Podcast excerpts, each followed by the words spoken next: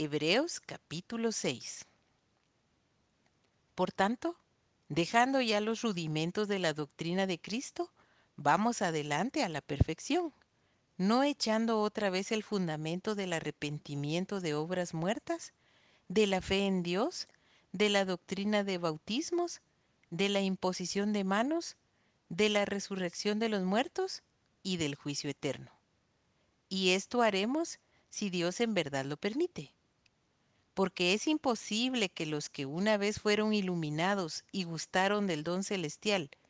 y fueron hechos partícipes del Espíritu Santo, y asimismo gustaron de la buena palabra de Dios y los poderes del siglo venidero, y recayeron, sean otra vez renovados para arrepentimiento, crucificando de nuevo para sí mismos al Hijo de Dios y exponiéndole a vituperio. Porque la tierra que bebe la lluvia que muchas veces cae sobre ella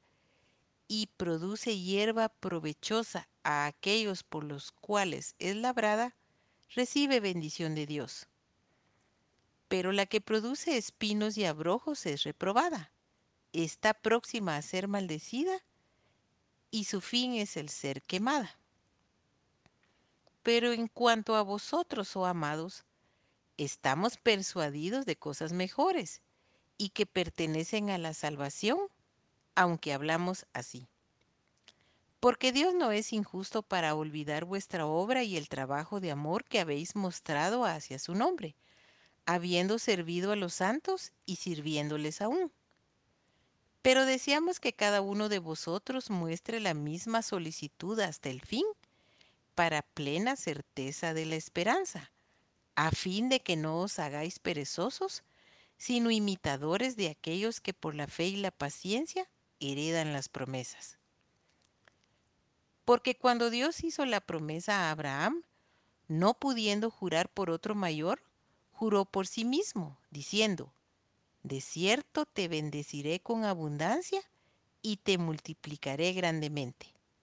Y habiendo esperado con paciencia, alcanzó la promesa. Porque los hombres ciertamente juran por uno mayor que ellos, y para ellos el fin de toda controversia es el juramento para confirmación. Por lo cual, queriendo Dios mostrar más abundantemente a los herederos de la promesa la inmutabilidad de su consejo, interpuso juramento, para que por dos cosas inmutables, en las cuales es imposible que Dios mienta, tengamos un fortísimo consuelo los que hemos acudido para asirnos de la esperanza puesta delante de nosotros, la cual tenemos como segura y firme ancla del alma y que penetra hasta dentro del velo, donde Jesús entró por nosotros como precursor, hecho sumo sacerdote para siempre, según el orden de Melquisedec.